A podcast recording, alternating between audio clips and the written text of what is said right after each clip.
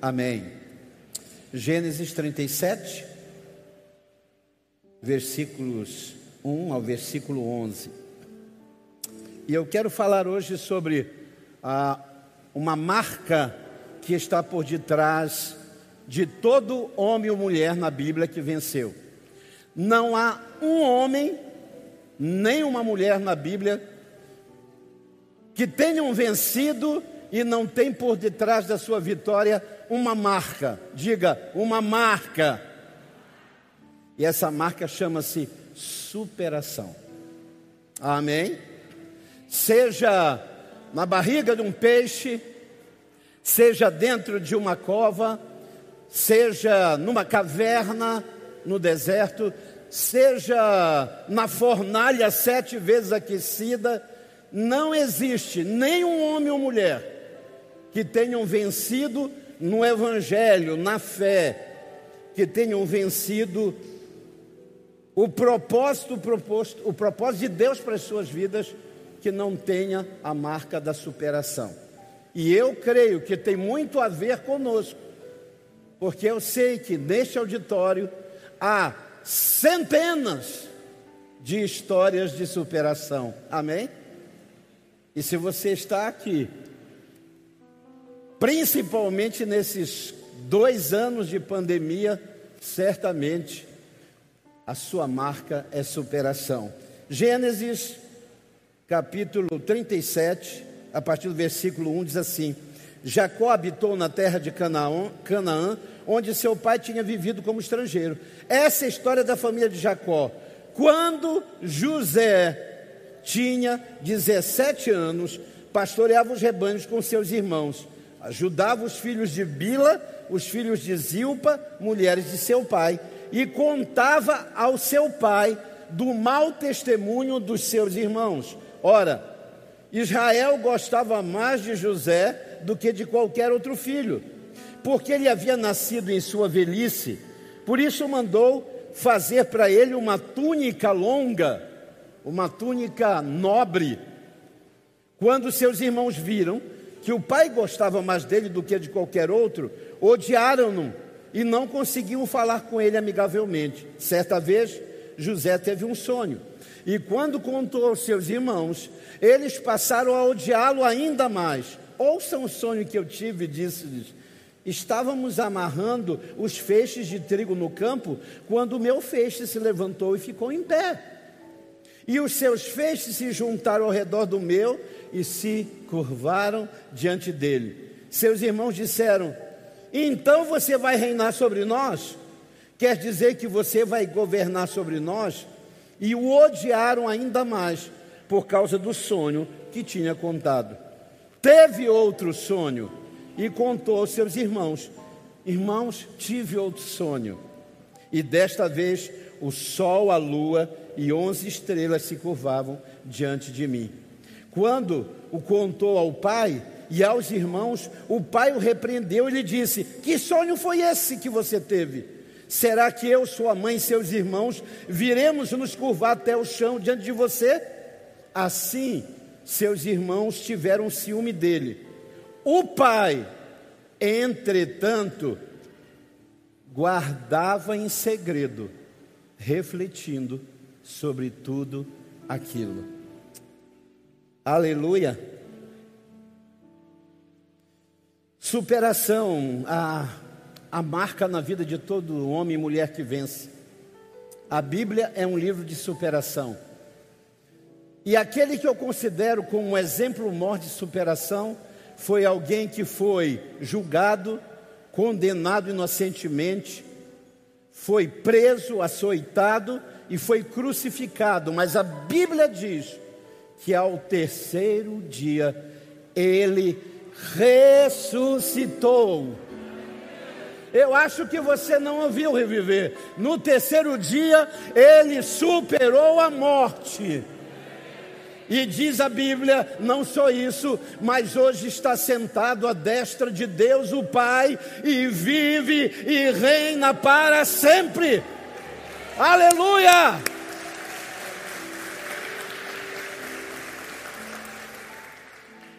O que eu aprendo sobre superação essa marca na vida de José? Primeiro, José se supera porque ele tem sonhos que se mantêm vivos diante da oposição. Nós temos um problema muito sério, e eu vou aqui uh, uh, tecer um comentário uh, muito odierno. Muitos dos nossos jovens que saem da igreja e adentram a faculdade mudam abruptamente e muitos deles se perdem. Gente que cresceu na EBD com, como os nossos pequeninos, gente que teve experiências marcantes com Deus, entra na faculdade. E aí vem um dilema: sentir-se o quê? Ajustado ao meio. A gente tem essa tentação de se sentir aceito. Eu tinha um grande problema. Eu não conseguia dizer não para ninguém. Quando diziam, você prega na minha igreja, eu dizia assim: você prega de manhã, prego. Aí o outro dizia, você prega à tarde, prego. Você prega à noite, você prega 30 dias, e eu só dizia assim. E eu não entendia. Para mim, a, a, lei, a, minha leitura pessoal era: poxa, eu sou um servo muito disponível para Deus. Eu não digo não para ninguém. E aí eu estou em Brasília, numa conferência, e eu ia pregar. E ali estava Lúcia Rodovalho, esposa do bispo Robson. E ela estava dizendo assim, a psicóloga, ela disse: Você, e eu me preparando para pregar, e ela, você, que diz sim para tudo e para todos.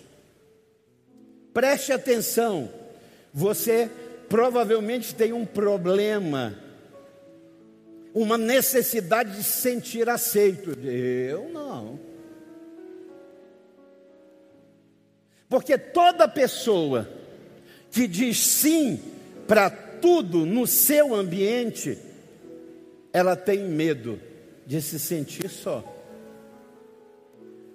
E a gente tem essa dificuldade mesmo, de sonhar sonhos de Deus no meio da faculdade, no meio da sociedade. A gente tem vergonha sim. Uma vez eu estava no Banco do Brasil ali na frente da cidade, segundo andar.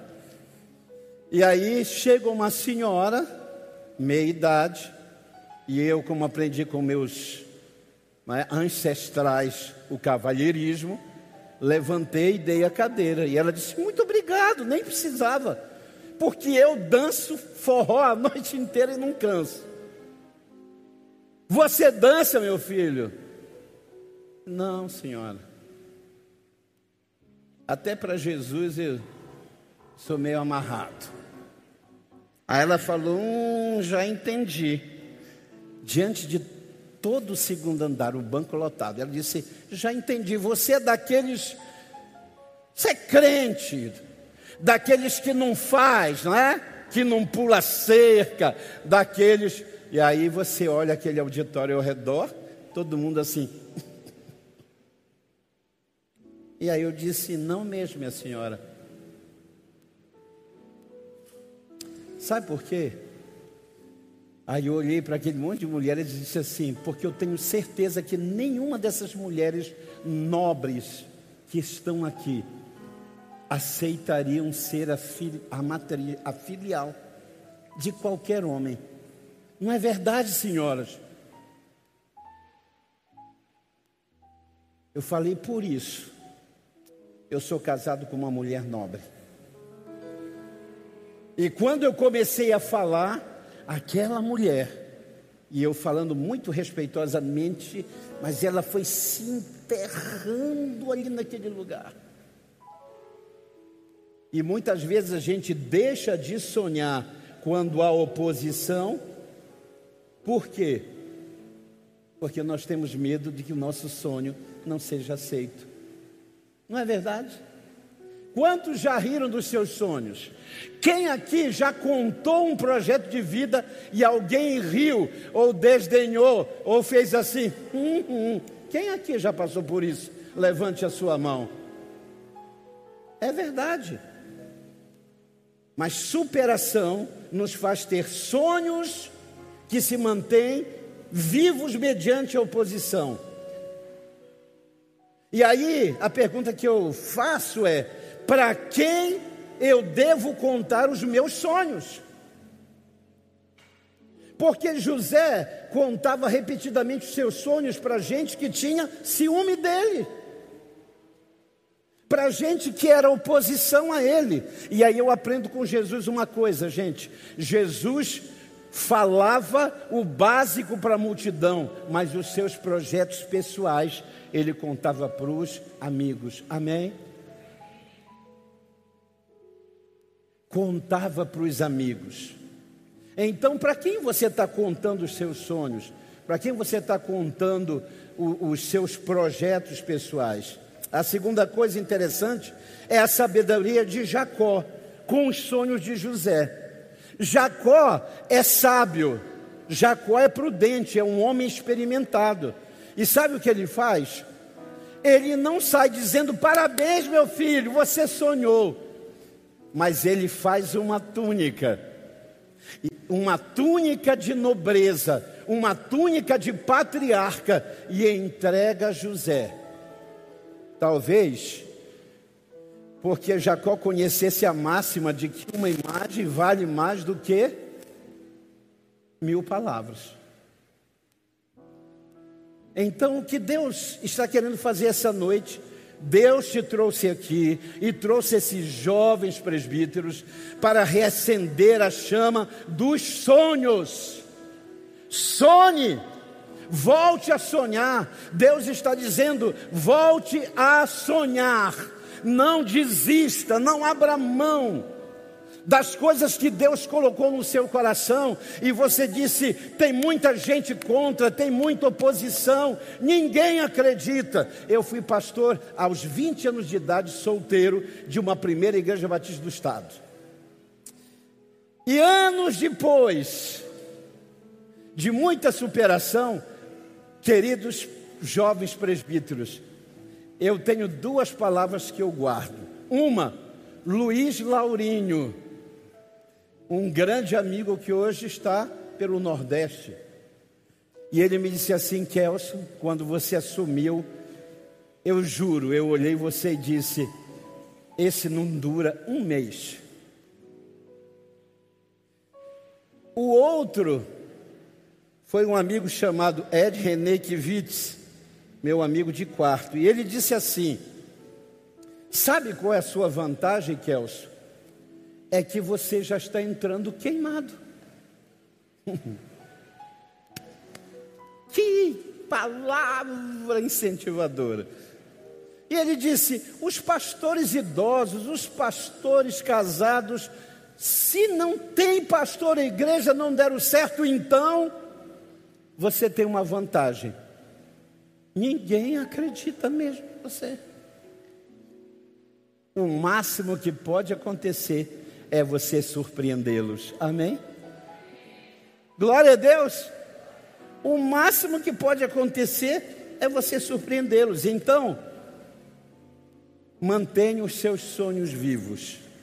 Queria que você apontasse na direção de alguém que você conhece. E quando você apontar, você vai estar dizendo: mantenha os seus sonhos vivos, mesmo no meio da oposição. Mantenha os seus sonhos vivos. Ah, pastor, mas eu sou muito jovem. Ah, mas eu sou muito. Ah, mas eu sou muito pobre. Ah, mas eu sou muito abandonado. Ah, mas eu sou solitário. E escute: sonhos de Deus não foram gerados no seu ambiente, foram gerados na eternidade de Deus.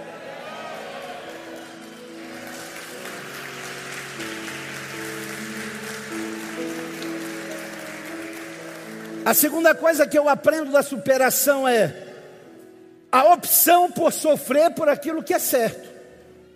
A Bíblia diz que Jacó, que José, ele era rechaçado pelos seus irmãos porque dizia a verdade, porque dava testemunho, porque não consentia nos erros. Então, deixa eu dizer uma coisa para você que sonha Sofrer a gente vai sofrer de todo jeito, mas sofra por aquilo que é certo, amém? Sofra por aquilo que vale a pena. Sofra por aquilo que é a vontade de Deus. A Bíblia diz que José sofria a marcação dos seus irmãos, a crítica, o desprezo, por quê? Porque ele dizia a verdade. Porque ele amava trabalhar enquanto os irmãos amavam enrolar. Porque ele temia Deus enquanto seus irmãos brincavam com Deus.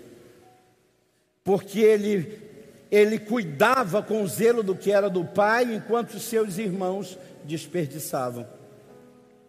Se você vai sofrer na sua trajetória, sofra por aquilo que vale a pena.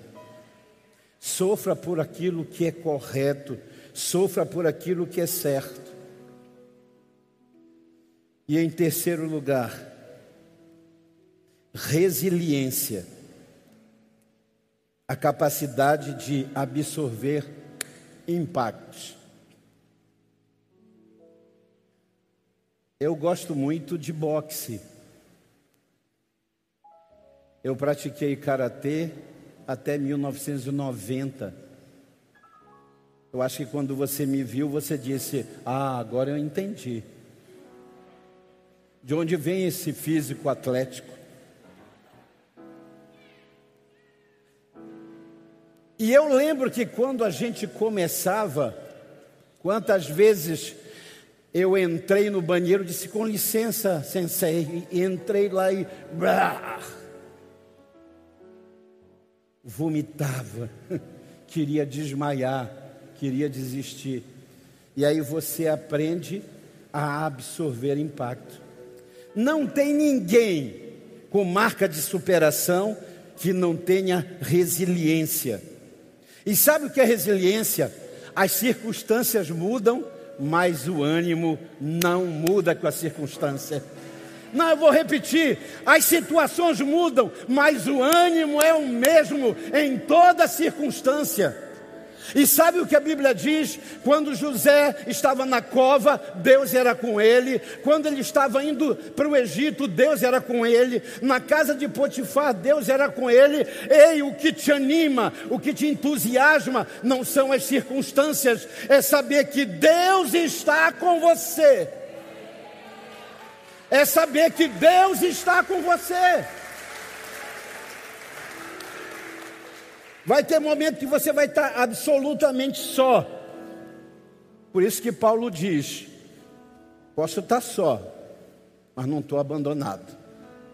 Posso estar machucado, mas não estou destruído. Ai, meus irmãos, é bom demais isso. Deus está levantando uma geração resiliente. Aleluia! Uma geração que toma a pancada e absorve a pancada e diz: Deus é comigo. Glória a Deus por isso. Circunstâncias mudam, o ânimo não. Você não vê José em momento algum reclamando. Lá na cova, Deus está comigo, de boa. Está no caminho, de boa. É vendido como escravo, Deus está comigo. O meu ânimo é o mesmo. É o mesmo. José é preso, o ânimo é o mesmo. O carcereiro fica tão impactado que diz: José, tu vai ser o meu, o meu auxiliar. Eu saio, deixo a chave. José abria a cela para todo mundo tomar banho de sol.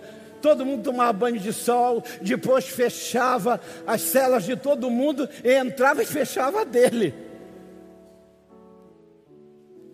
Era o mesmo ânimo. As circunstâncias mudam, mas o ânimo não. Isso é resiliência. Quem disse que circunstâncias determinam a sua vida? Deus é o Senhor até no caos. Quantos aqui na pandemia viram uma situação dificílima? Levante a sua mão. E quantos venceram? Deem um glória a Deus. glorifica. Você viu a morte à frente, à direita, à esquerda, atrás, e você está vivo. Você viu a falência à frente, à direita, atrás, mas você está vivo. Você viu separações, mas você está unido. Você viu gente que foi embora, mas você tem todos os seus. Você viu gente tirando a vida, e você está aí cheio de gás para começar mais uma semana. Ah, e aí, a Bíblia disse como termina essa história de José. Termina como sempre Deus sonhou. O seu fim não será diferente do que Deus projetou para a sua vida. Amém? Quando Deus pensou em você, e sabe que às vezes, quando eu tenho medos, quando eu tenho temores, quando eu estou em situações de perigo, a primeira coisa que eu digo para mim mesmo, Kelson, quando Deus te prometeu, ele já tinha visto esse filme. Deus já viu o filme da sua vida e você não morre no final. Amém? Deus já viu tudo, desde o começo. E aí eu gosto muito, uma das ilustrações ao longo da minha vida que mais me impactou foi a história do Tiaguinho. Tiaguinho era um menino que gostava muito de ler. E ele lia de noite, naquela lâmpadazinha que você clique, puxava e acendia. E a mãe estava querendo tirar o hábito de ele gastar muita energia porque eram necessitados, mas também de preservar sua visão, porque ele lia muito à noite numa luz fraca. E uma noite ele está lendo uma história fantástica. Sabe aquela história de, de heróis? Mas o capítulo que ele está da história é aquele complicado. É assim: a mocinha está que é sempre bonita, né? Está dentro de um celeiro pegando fogo. Na porta está o vilão bandido. E eu não sei porquê, mas bandidos, eles sempre colocavam na nossa geração com aquele bigodão enorme, de mal. E ele está na porta dizendo: ha, ha, ha, acabou, mato a mocinha tiro a paixão do coração do mocinho, acabo com a história. Lá próximo, pocotó, pocotó, pocotó, pocotó, o cavalo do mocinho, com aquele chapéu que não cai nunca, aquele cabelo no gel que nunca amassa. E ele vem correndo, correndo, ela gritando help, o bandido na porta dizendo acabou e o herói, o mocinho, correndo, dizendo: Vou salvar, wait, wait, wait, vou salvar você. Aí a mãe vem e diz assim: desligue a luz e vá dormir. A minha pergunta é: quem dorme na metade de uma história dessa? E aí ele disse: Eu preciso obedecer e desligar, mas eu vou dar uma espiadinha no final. Eu não posso dormir com essa preocupação. E aí ele vai no último capítulo. Como é o último capítulo dessa história? Ah, o último capítulo é: o rapaz chega a tempo. Ele pisa na cabeça do vilão, ele abre o celeiro e tira a sua amada de lá de dentro e vivem felizes para sempre. E aí, Tiaguinho, fecha o livro. Agora eu vou dormir. Por quê? Porque esse livro é o livro do Deus que sabe o fim da história desde o princípio. Não acho que você não ouviu. O Deus desse livro sabe a sua história e o fim da sua história desde o princípio. Ele escolheu você antes da fundação do mundo. Ninguém sabia quem você era e ele já sabia. Ninguém sonhava com você e ele sonhava. Ninguém planejava você e ele planejava. E eu quero terminar dizendo: antes que alguém ferisse você, ele morreu na eternidade por você. Então a marca da sua vida não é a rejeição, não é o abandono, não é a frustração, a marca da sua vida é: Ele me amou desde o princípio. E é isso, e tudo isso, que Deus tem para você essa noite. A mim me cabe orar junto com você e que o Espírito da palavra trabalhe na sua vida nesse momento. Curve a sua cabeça, fale com Deus. Fale com Ele. Eu não sei a sua história. Eu não sei se na sua história tem irmãos ciumentos que traíram você, que te jogaram numa cova, que te venderam no mercado. Eu não sei qual a sua trajetória, mas Deus te trouxe aqui para te dizer: conheço a tua história e até o fim da tua história desde o princípio. Então entrega o teu caminho ao Senhor, confia nele e tudo mais ele fará. Se você deseja, reconhecendo isso, tão somente dizer, pastor, eu entendi.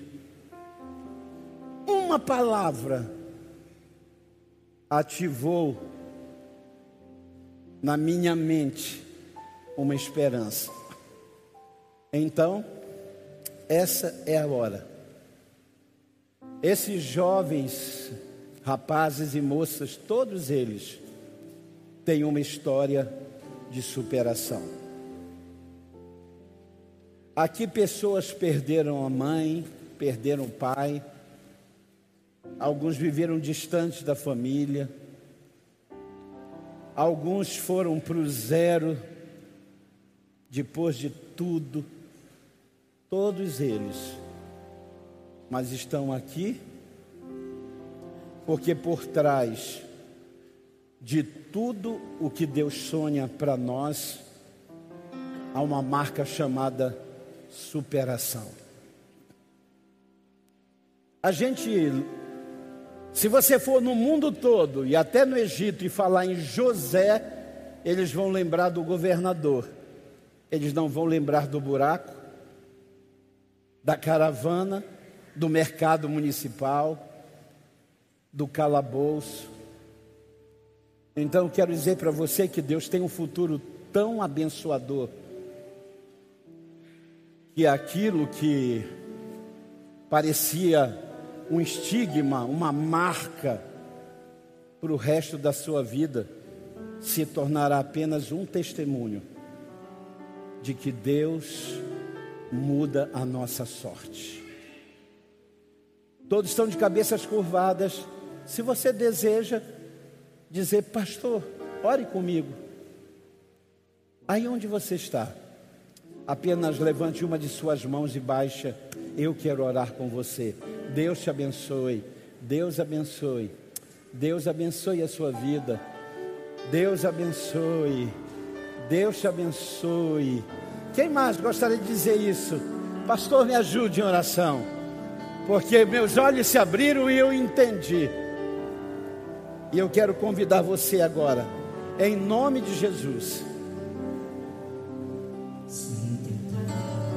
Mandar os teus sonhos sufocando o teu coração,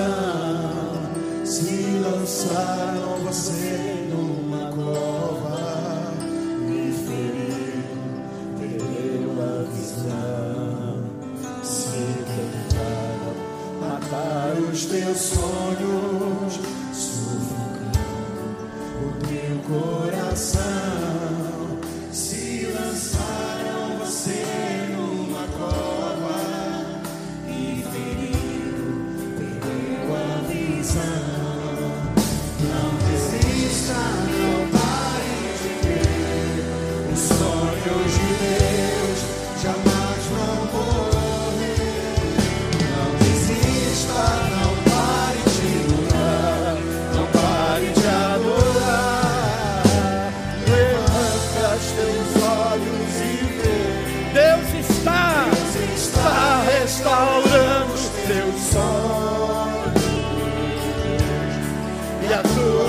visão.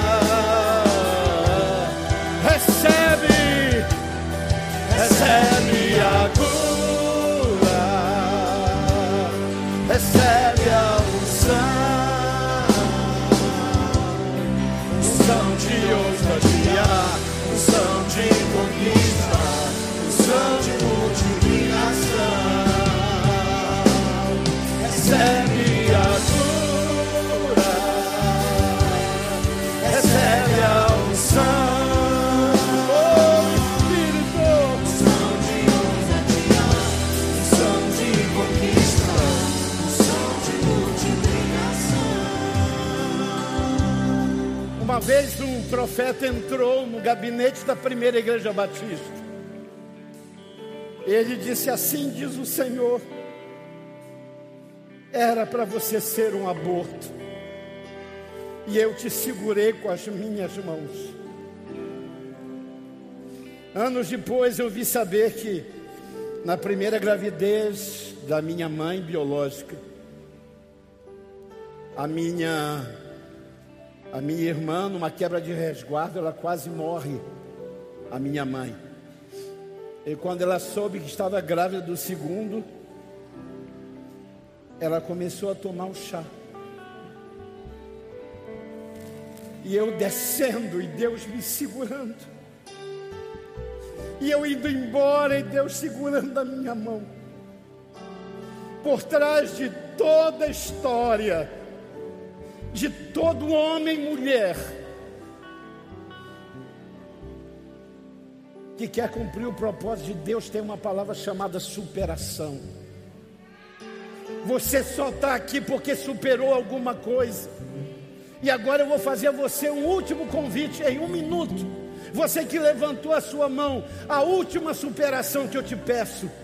Levante-se seu lugar, levante-se e venha aqui à frente, porque eu quero orar com você que levantou a sua mão e crê que Deus vai mudar a sorte, que Deus entrou na sua vida, que Deus vai fazer algo, que Deus vai cumprir aquilo que está escrito. Aleluia!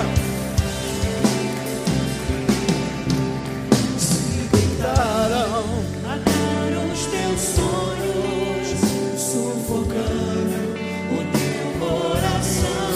pode vir, venha em nome de Jesus. Você numa cova E ferido, perdeu a visão. Se tentaram, mataram os teus sonhos, aleluia. sufocando o teu coração. Se pensaram você numa cova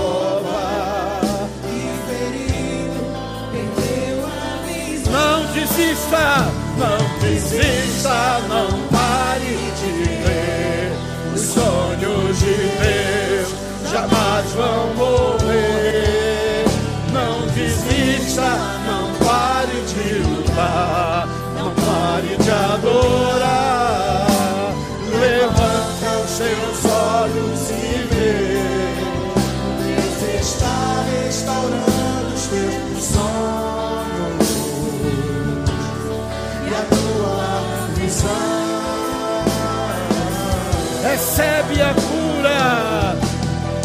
Recebe a cura. Você pode levantar as suas mãos para cá e abençoar.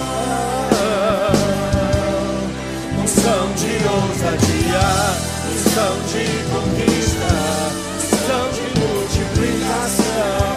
Recebe.